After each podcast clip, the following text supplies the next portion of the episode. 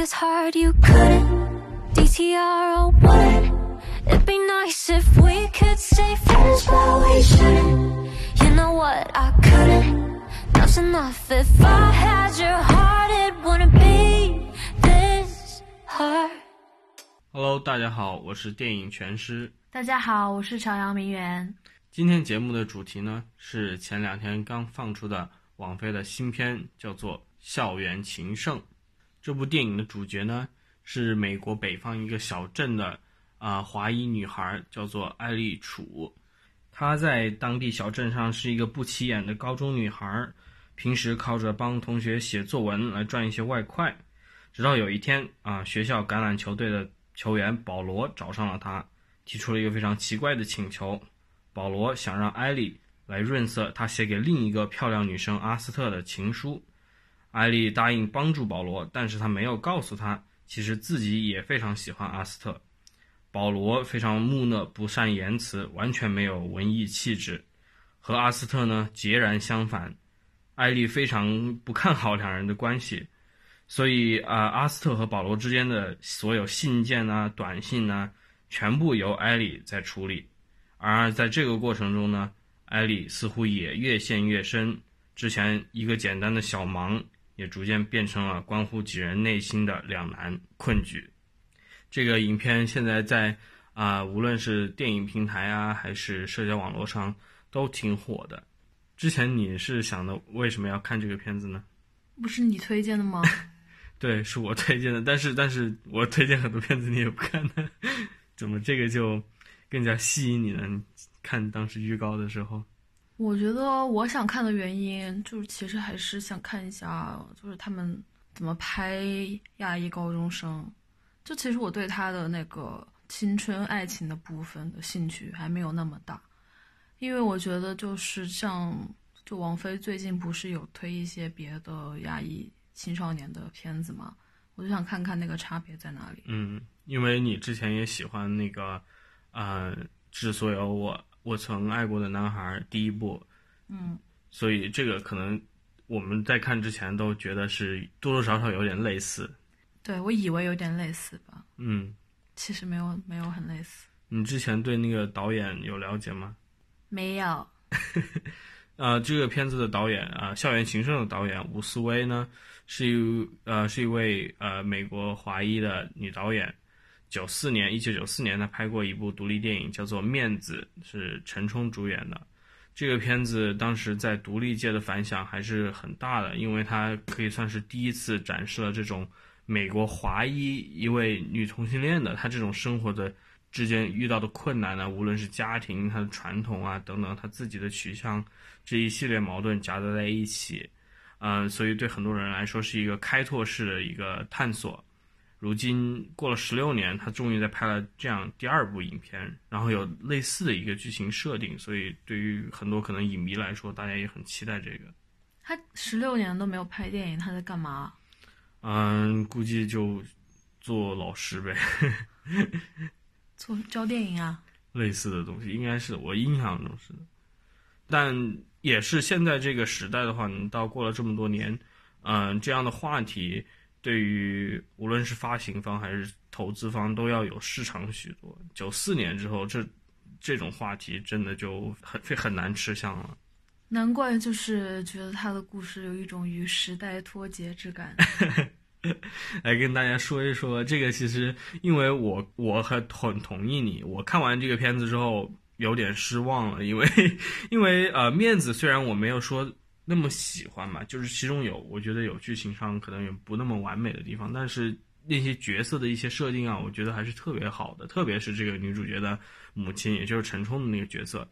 嗯，反而在这一部里面，她这个无论是家庭的这种环境的刻画。还是就是除我对我来说，除了女主之外，所有其他角色的刻画都都其实扁平了一些。嗯，我觉得他的那个就是整个氛围都很不像现当代的这种年轻人。就他有放进去一些，就是他你知道这是一个现在的一个故事，但他的整个那种我觉得我 我懂你的意思他，是一个过去的一个人哈、过去的一个，他那个爸爸的那种，就是在中国拿了一个博士学位，然后英文不好，在美国找不到工作，就是这都是一些，就我不是说这个问题现在在美国不存在啊，肯定是存在的，但它是一个就是一个很呈现方式老旧的，对比较，老旧，然后是一个也是一个很老旧的一个难题，一个困境，嗯，就它不是都不是很新，所有的东西都很旧。特别是里面有一段那个呃影片的剪辑，就是艾丽楚跟那个呃阿斯特两人通过一面墙在墙上涂鸦来互相交流。虽然阿斯特以为这是保罗啊，但是其实是艾丽。但这个之间的这种剪辑，然后那种字体画上去，我觉得就是特别像十年前的东西了。因为因为这种我要说就是美国那种 hipster，连 所谓的打引号的潮人那种表达方式，就是完全是那种 insta 的那种表达方式。我觉得放在电影里面看上去就挺怪的，什么叫 Insta？就是这种花字啊，我觉得就是他那种字就是画写的不是蛮好，太太土了，那个字写的。你还好意思攻击别人土？但就是但是那些字体嘛，对不对？我觉得一个影片的细节要凸显在这些地方，它在里面的字体啊，它里面的写的引用的东西啊，我要觉得我觉得需要看到一定的这种接地气的感觉。我觉得对，我觉得还没有观察过现在的年轻人都是什么样子。就我不是说全美国找不到两个高中生喜欢看那个是黑衣熊的书啦，但就是觉得真的很，真的有点悬浮。就是说你可以去找到一个更接近当代年轻人精神生活的东西来去给他们这个共鸣。对就也有也有小众的一种共鸣，对，但是这个就很就感觉是作者在投射自己的一嗯种嗯爱好，在现在在一个二零二零的嗯年轻人身上，我觉得实在是太嗯太作者本人了。太而且其实跟呃我曾经致我曾经爱过的男孩那部片子相对比的话，呃，致我曾经 这个片子的话，他反而规避了很多这些问题，因为他完全没有把这些东西放在外面谈。它里面这个关系，那个女主角跟那个男主角的纯粹只是一个两个人之间的交流，呃，自己互相的家庭生活呀，一一点偶尔谈一谈爱好，两个人之间相处，它更讲的是这个相处的东西，而并不是这种精神的、这种学识之间的一些东西，或者自己的人生感悟之间的这样的交流。反而这部片子里面，我就是特别是进入到后面越来越多这种人生感悟，那些人生感悟写出来就太鸡汤了一点，因为他也不能花那么多时间去给你写特别深入的东西，他必须要把一些很复杂的概念，特别是什么存在主义，他就给你一些词，存在主义这种东西，他给你简单化，结果讲出来就是变成了鸡汤。那其实还挺好玩的，就是他他去就是把一个女生去这样抽象出来，就用一些标签去代替她。就比方说，他不是跟那个男主角去分析这个女生喜欢什么，你要怎么去就是抓住她的那些点嘛。然后他就把这个女生抽象成那种一个个的概念，就是哎什么存在主义啊。啊，什么那个长日留痕啊，然后什么，我就觉得很好玩。就，但它就是有一种古早的感觉，就是当我们在迁徙的时候，不是很喜欢在网上给自己弄标签吗？就是我们会用那些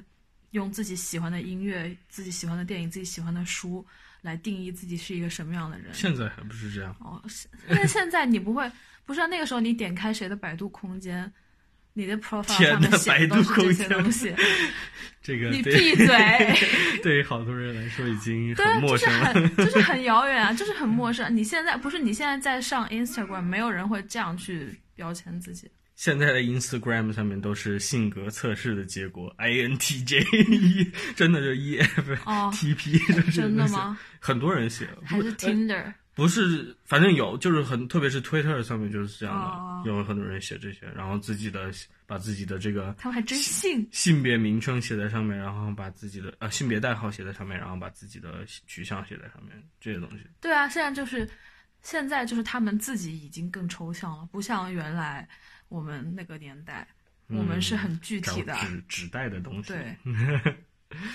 既然这个片子这么红，我们还是谈谈它的优点的。觉得，或者是我们可以想一想，为什么大家觉得这个片子好看？我觉得首先就是它很少见啊，因为它就像我刚才讲的，我看它的原因是因为它表现的是一个很少在荧幕上被展现的一个群体。亚裔，特别是在那种乡下的一个小学校里面，乡下唯一一个二代移民这样。亚裔，然后又是同性恋，又又是女生同性恋，这个真的很少。对。然后怎么说？就是演员的这个表现，我觉得还是挺不错的，在里面。虽然他那个他那个爸爸那个角色完全没有 面子里面沉重出彩，但也就还行吧。我觉得，我觉得很多人喜欢看，可能觉得还是，我觉得影片还是在这种很基础的一些，不能说叫爽点，但是一些可能是萌点、萌点呐，或者泪点呐，这些抓的还是可以的，抓的比较准。抓的跟别人都有点一样，但就是好好用的东西，它现在还一直都好用。完全没抓到我的泪点，我泪点这么低。但就但是说像你说的嘛，你觉得这个时代感这个一出来的话，这个角色就离你远了嘛？对，而且就是我觉得他有点不真实。怎么又讲起人家缺点了呢？我我没见过，就是他。太过于重视精神生活在一段感情里面的这个分量了，但其实，其实不管是现在年轻人还是过去年轻人谈恋爱，我不知道过去年轻人可能很重视这个精神生活吧，但是现在的人真的就是，就你再文艺的青年和你和男朋友发 短信的时候，可能也全部都是 emoji，就真的真的没有要跟男朋友每天讨论人生哲学，好吗？有可能就是这种特别有点。中二的情愫在里面吧，太中但很多人我觉得可能会觉得这是一种很理想的情况啊，就是真的找到一个，包括这个影片的主题都是这个影片的英文英文名叫做 The Half of It，然后就是呃一半指这指的是什么呢？就是就是所谓这种我们找到人生的另一半这种概念。嗯，他就一整个影片就强调这么这些人是多么的孤独，然后他们孤独很很难很难，终于找到一个理解自己的人。我觉得这一点是大家非常观者来说，对于观众来说，很多人非常期望得到的一个东西，因为大家在平时也很孤独，嗯，当然也也想得到这种心灵上的一种这种合二为一的感觉嘛。影片开头画出来的那个，嗯，我觉得对，就是。就是在影片的那个前半段，他和这个就 Esther 和 Ellie 刚开始沟通的时候，我觉得还是蛮感人的，也不是很感人吧，就是说很就是会觉得很难得，因为其实你很难找到就是一个很契合的人和你去沟通。然后当时我心里想的就是，这就是只有女生之间才会产生的 甜甜的恋爱啊，因为。我都没有见过什么读书的男生，好吗？好了，收回，收回，收回这个攻击。但这我这个就是我另外一个意见，一点就是艾莉这方面还行，我们跟他的跟他待在一起的时间比较多。但是阿斯特那方面，每一次出现就是他，然后反衬他那个白痴男友，就是就是除了这个之间这个反衬，然后他呃忧郁的望向远方，就。只有这个什么都没有，我们没有进入他的私人生活，我们永远是看着他这个戴着面具的生活，这种感觉，这个不是不不行，但是看久了之后，你就对于这个人物就没有就很只有一个很表面上的了解。影片里面一直在啊旁敲侧击的说他家庭如何的这个呃管得非常严，因为他爸爸是一个非常传统的那种牧师，呃基督教的牧师，对于一些事情可能对于特别这种性取向的东西有非常。啊，严严厉的看法，但就影片完全没有触及。我觉得一方面是因为影片不想把自己呈现的是那么有啊攻击性吧，可能或者没有让自己显得那么啊立场鲜明。他就是把所有人，就算那最蠢的人，也只是蠢而已。嗯，真正就没有人谁是啊坏，就是特别那种固执的顽顽冥不化，然后以以至于到达几乎暴力的那种感觉就没有。就没有这样的人物，所以我们了解阿斯特。我觉得这个对于他角色这么重要。他生活在一个这么小的地方，他想象的是法国那些文学、文史哲学，然后英国的文学，这个这个设定的话，对于在美国来说，其实是一个非常不是说核心吧，我觉得是非常典型的一个文学的一个模板角色，因为也有这样，就是美国的一些知识阶层，他们很多人，这些人从小镇出来。到大城市就是为了为什么？就是要学习一些欧洲的东西。他们觉得美国文、美国这个流行文化没有什么内涵，于是就特别是这种九十年代、从六十年、从四十年代一直往后，越来越典型这样的这种小镇青年，无论男女。那你这样说，那不就是导演去拍他自己的故事吗？对，我就是，但是这个是我就说这是阿斯特嘛，就如果是阿斯特的话，我就说阿斯特这方面可以挖掘的地方特别特别多。可惜就是影片的大多琢磨点都留在了艾丽身上，即使是那样，我都还是就是我不知道艾丽最喜欢看什么书。那个《长日留痕》啊，他他看了《长日留痕》，不是他最喜欢看《长日留痕》吗？是不是 哦，或者是我就我就不不是那么知道他喜欢什么类型的东西。他的他自己的房间。就看上去这个你都不知道，人家电影都告诉你了，那他就跟那个 Ellie Chu 一样呗。不，我不是说导演嘛，我就说 Ellie Chu 本人嘛。不啊，我哦，没有，就 Esther 跟 Ellie 就一样嘛，就是他意思就是两个人就是一样。对对。所以不展现一个，不用再展现另外一个了。对，但这个笔墨了。但但就是我觉得一个真正让这个影片能够，嗯。特别真实的话，它就需要一些很多很多的细节，也许在背景里面的细节，也许只是人物说话的方式，这些东西我觉得真的可以增添很多很多色彩吧。嗯，因为这些人说话说话的台词写的太好了，就是说话都是太清晰了，每个每开口隔两句就是可以 quote 的一个台词。京剧。对。那个但那个挺蠢的呀。哦，他讲话挺傻的。对，那是故意的嘛。他还是有自己的声音的。嗯，他有自己，但那个两个女生没有自己的声音。对对对，就是 Paul 好歹会发一个那个 emoji 的短信。其实我觉得影片的一个问题就是，Paul 保罗他第一次说那个毛毛虫的 emoji，说出来我觉得挺好笑，但后面打出来煞有介事的把它画出来，在影片里黑屏对可以画啊。做一个台词卡那样画出来，我就觉得就有点过了，没必要。所以我觉得影片一直是在一个没把握好度。可能因为因为因为我觉得片子不只是在讲一个青春故事，它也确实在讲一个这种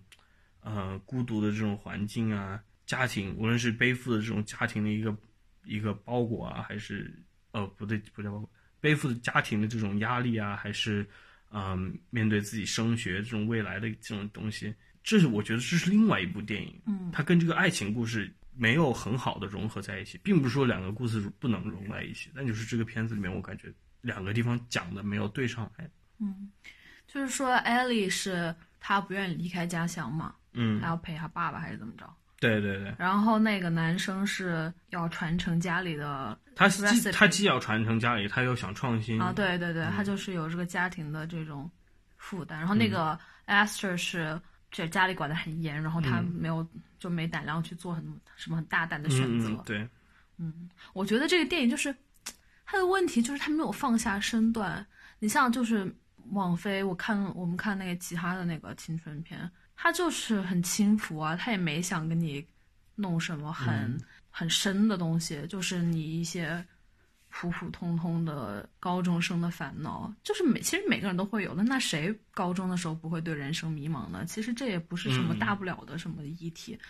你就算想得很深，它其实也是一个很普遍的一个东西。然后我觉得就是，但是这个电影就是它也没有很。他也不是像那种我们看过那个什么《幽灵世界》那样，对，他也没有那么压抑，那么难过，他也没有做到那么的，对他没他没有必要说，他没那么可怕，把这种这种虚无的对实事实展现给你，他他没 弄到那种极致，但他也没有放下身段去做一个很轻浮的电影，就是他就在中间漂浮不定，我就觉得这是让我有些失望的一个地方，就是因为他的这种。我倒我倒觉得就是中间还有一个选择，虽然这个这个路他也没有走好，就是走一个更加啊认真的这个带有一点哲理的这种路线。我觉得他有他有那个趋势，特别是呃中间有一段就是保罗跟艾丽两个人一直交流，艾丽对这个感觉一直在跟保罗对牛弹琴，因为保罗对艺术这些东西完全不懂。终于两个人要几乎决裂的时候，保罗说：“好，我跟你讲萨特的这个 无路可逃，这个中文名应该怎么翻来着？忘了。反正无路可逃，或者是没有出路吧，没有出口。这个 no exit。我跟你讲这个剧的内容是什么？我觉得他讲的那一段的话还是写的可以，嗯，就是是一个非常简单的例子，他在讲他家里的这个家人之间的相处，嗯并不是说很准确，但就是好好好懂，然后也显示出这个角色他对于有某些东西还是有理解的。我觉得他可以，这个影片可以就是把中二进行到底，就进行到真的很到底的时候，他就真的很严肃了，就是不是说真的很严肃，就是真的很，嗯，煞有介事了，反而不像现在这样有一种半桶水的感觉。嗯，嗯，但我觉得他有好的地方，就是有好，但是还没有到极致的地方。就我觉得是 Paul 和那个 Ellie 的友谊，嗯就是他们俩，我有一个印象比较深的，就是他们打打乒乓，然后练习嗯对话的时候，他就啊，说，对对对，就是谈一场一场谈话就像乒乓球一样，嗯要有来有往嘛。你不能就总去打别人接不了的球，这样别人一直捡球，这个谈话就会很不舒服。嗯我觉得这有可能是就美国人喜欢这种东西，是因为他们就没听过这样的 比喻，哈哈哈哎，反正就是，但然后他们不就是开始聊天嘛？一开始是一个练习，然后后来就是 Paul 就想说他真的要去了解艾莉。我觉得这边就是就这种转变，就如果他做的非常细腻、非常感人的话，我觉得是会做的很好的。对，我觉得我那场戏我也挺喜欢的，嗯但是就是这些东西又，呃，可能是埋没在影片一些不无谓的金句里面，真的无谓的金句太多了。像我在微博上面看到别人截图，还把那个艾丽说的这个叫做什么？啊、重力是物质对孤独的反应。我就觉得，就我们懂你们，我我们知道这个影片想讲什么，我们知道这个角色心里想讲什么，没有必要把这些东西用这样一个话传达出来了。你可以用别的话传达出来，就是也虽然我不用八，我不用这个《幽灵世界》做例子，但是我用八年级做个例子。八年级里面那些角色都说话，他们就完全没有深度，无论是主角还是谁，说话没有深度。但是从他们说话的方式，从他们自我的表达这种肢体语言，你就可以看出非常深刻的这个人物的他自己内心的一些彷徨啊，等等等等。这个东西我觉得还是真的是非更加难能可贵的，倒不是说把你一些想法、你的心里所感啊、孤独这些东西说出来就、嗯就太那个了。对，八年级的里面的人就比较像真人，嗯，因为他们就是我们平常没有，不是每句话都费尽心机的需要讲一个金句嘛。你也讲不出啊。唉，不这这就是只是一个京剧京剧文化，我觉得还是太贴近这个这种心灵鸡汤的写作方式了，主要是都要 punch line。嗯，对，主要是就是骗不了我这样真正的文青啊啊啊！这个片子我觉得还有另外一个片子可以拿来做啊、类比，就是《喜宴》。哦因为因为我看完这个片子之后，我倒没有多想这个回去思考这个面子这个片子，因为我觉得这两个两个电影之间讲的侧重点非常不一样。嗯，但是我觉得《喜宴》里面对这种同性关系，特别是里面涉及到另外一个女角色，他们那个男女之间这个关系的刻画，我觉得呃更加细腻一些，更加写实一些。嗯，但那个就是它是不同年年龄的那个嘛，而且就是喜宴它的故事背景离你更远，所以你会你不知道到底哪里是真实的，说不定如果是经历过喜宴的那个时代的人，他们会觉得还是有一些不真实的情况在。但因为我们看那个时代的故事，本来不管怎么看，我们都觉得很虚幻。但我但像这样说，八年级我们也没有经历过呀，幽灵世界也没经历过呀。那八年级我是编自己，我懂好吗？但但是我觉得其中包括这种情感的表达都要真挚一些吧。那喜宴肯定还是好看太多了。我好歹就像刚才最开始说的，啊、像伍思威的这样导演，到现在的话，在现在这个时代也是市场要大很多。他这么多年没拍电影，肯定不是他不想拍，我觉得肯定还是各种条件上限制也比较多。像这样的独立导演，啊、对于自己要讲某种故事，某哪一类的故事，他非常确信的。但是这一类的故事，也许就是市场不在意，包括市场以为观众也不在意，其实观众在意。对啊，其实观众很想看。嗯我觉得他应该多拍一点电影，这样他就不会这么小心翼翼了。对对，这他因为他这个电影就是很取悦所有人，很小心，对，嗯，像像网拍这个平台，按理来说应该就是给导演 疯狂的。这样说起来，就是有些导演有实力，也也有资本去利用这个。你像斯科塞斯可以任性砸王菲两亿美金 去拍自己的黑帮史诗，但就是平常导演，王菲说给你这个这么自由，你真的要你你走到那个地步，肯定也是各种限制就加上来了。唉 资本的游戏。所以还期待王菲给这些比较有创意的导演或者比较有原创性的导演多一些空间吧，让他们慢慢发挥。也过了这么多年了，我在这儿说，哎，搞得像我能给他投钱拍电影一样。呃，大家也多支持啊！像王菲像出不少青春片，大家很多人都不知道的青春片，但是很多片子就因为很多片子就很烂。那个也挺红的呀，就是另外一个《爱你西蒙》。哦，那是前年的一部，对，一八年的一部，不过那个是主流的院线电影吧？是吗？是的，院线电影当时票房成绩非常好。那个片子就是也是一个同性恋题材的这种校园爱情片，呃，所以在美国的话反响特别呃积极，因为对于主流观众来说，这个也是很以前没有见过的，在校园这种校园这种浪漫喜剧里面，其实这个主角是个同性恋，这种角色之前是没有出现过的。主要是喜剧比较少，因为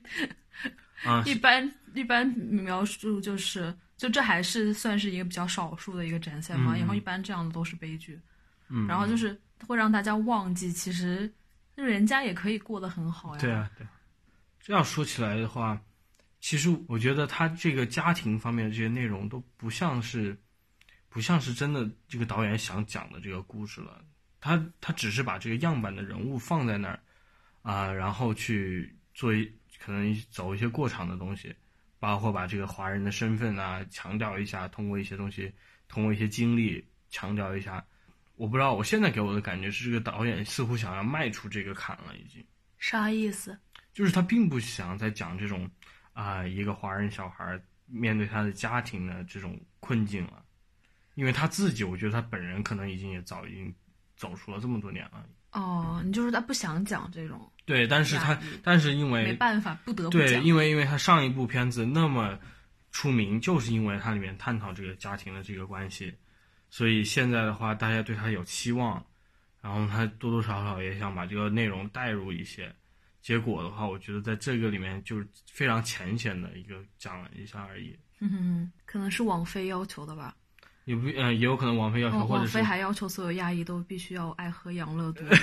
对对对啊，养乐多王菲就是收了赞助钱，到处养乐多。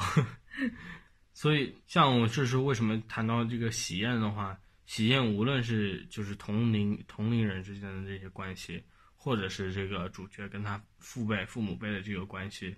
嗯，都处理的更加有心一些。我不知道美国这种亚裔的环境里面出柜这个事情是不是还像当年那么敏感了？估计可能，可能对新移民还是有，就是这一代现在的第一代移民很多从大陆过去的那种。真的要分人吧，我觉得嗯，也有还也有那个家庭一样是很保守的，但也有的家庭就是已经很就是能很自然的去接受。那个电影里面不是也有吗？就是他那个他是意大利嘛，感觉像是 Paul 家里，不是，他是他不是意大利吧？反正但是就是说，反正就是、啊对啊，就他们家里不是那个很。Paul 一开始非常传统的对非常传统嗯。Paul 一开始看到 Ellie 是同性恋，他还说你这是一个一种罪嘛。嗯，他自己都这么说，结果带他妈妈 对吧误会他，只以为他是 gay 之后，他妈妈还就挺包容的，说我还是爱你。所以就是我觉得就是这种样子的华裔家庭也有，然后那种死也不愿意的华裔家庭肯定也有。嗯嗯，像这种话题的话，也多多少少是一个特别敏感的，导演也不想在里面冒犯很多人，所以他并没有让这个父女之间有这样一个坦白。嗯，就是影片也再次旁旁敲侧击，各种各样的，就顶多就是父亲说：“哎，你我让你自己去追寻你自己想要的东西。”但是就并没有再直接的面对过这个问题了。那你觉得他在美国的那个观众都是哪些人啊？我觉得美国的观众可能是就是二代了，移民二代、三代了，特别是美国的亚裔，这个我觉得还是很核心的一个观众。哦，你说看他这个电影吗？对，嗯特特别是就是美国现在的话，三代、四代的这些亚裔，很多人也是，包括他们自己的这个直系家庭，就可能不完全都是华裔了。嗯。他可能就是第一旁系就有可能都是都不是外国人，呃不是外国人，第一旁系就可能都不是华人，那可能是别的呃区呃别的社区的人，所以这些这些这些孩子的话，可能整个世界观就已经非常扩大了，他不再是局限于自己一个以前像看九十年代、零零年代出的这些电影，都是讲的华人自己的小社区里面的故事。你像《面子》，《面子》里面这个女主角，她身边的一切都是这个啊、华人当地的华裔，包括她妈妈。这个片子里面就完全没有这样的问题了，已经。所以这个，所以我觉得这种啊、像艾莉和她父亲这样已经完全脱离了那种华人环境，虽然保留着，就是我们还说中文，我们还会做饺子，我们喝养乐多，就是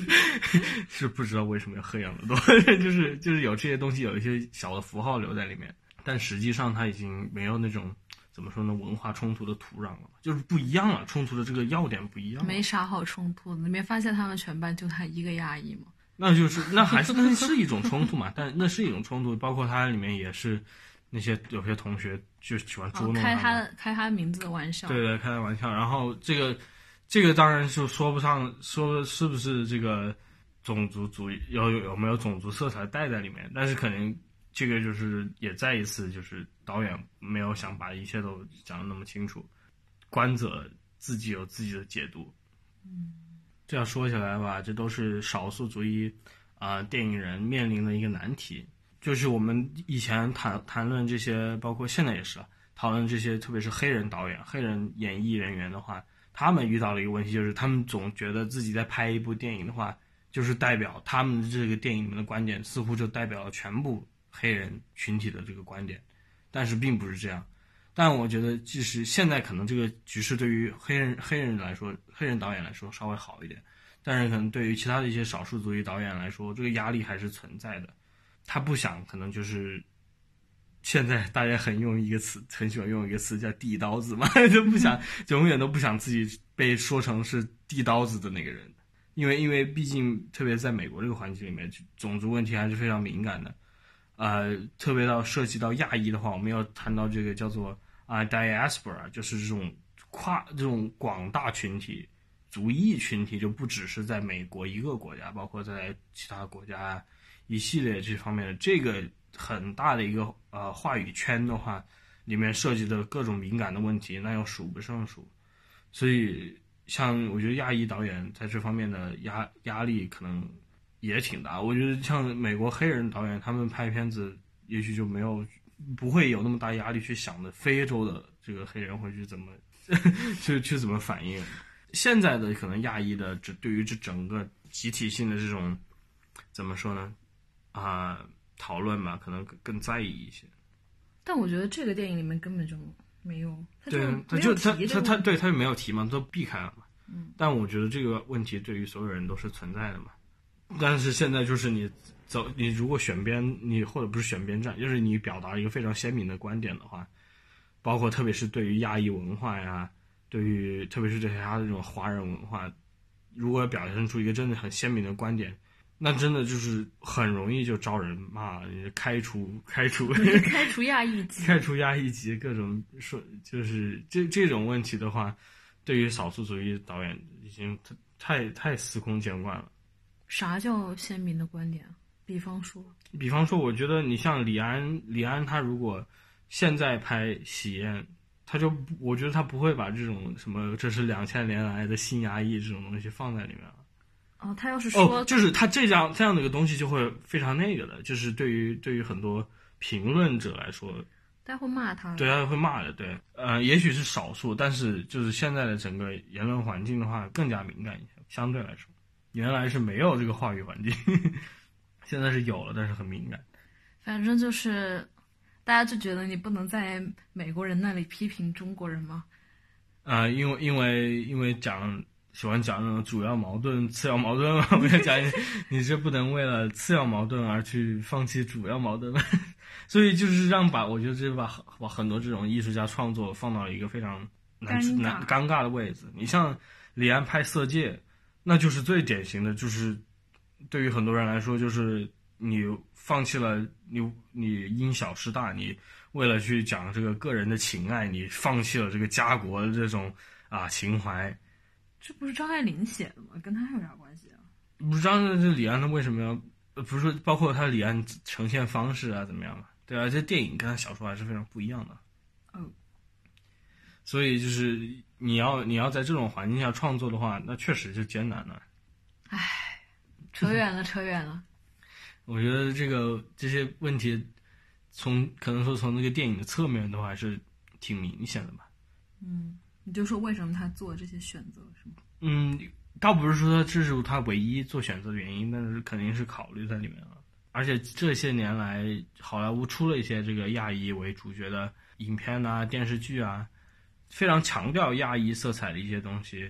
反而呢，我觉得都没有处理的特别好。他再一次就是他想，因为他们得到创作的机会是少之又少，所以每次创作他们必须要拿最典型的，就是把一些人物他们非常高度的典型化，把很多很多特质都要融在一起。你像无论是这个呃《摘金奇缘》，还是其他一些剧或者电影里面都是这样的。他这个角色里面都或者设定里面都太满了，他没有办法，或者他觉得风险太，他如果要去真的去写实、去静下心来讲故事的话，对来对于他们来说风险太大了。嗯，他必须要把这个角色，就是一切都说得很满，就是一定是要最有钱的那个，或者 一定要是贫富最不是贫富差距，就是最最差别最大的那种感感情关系。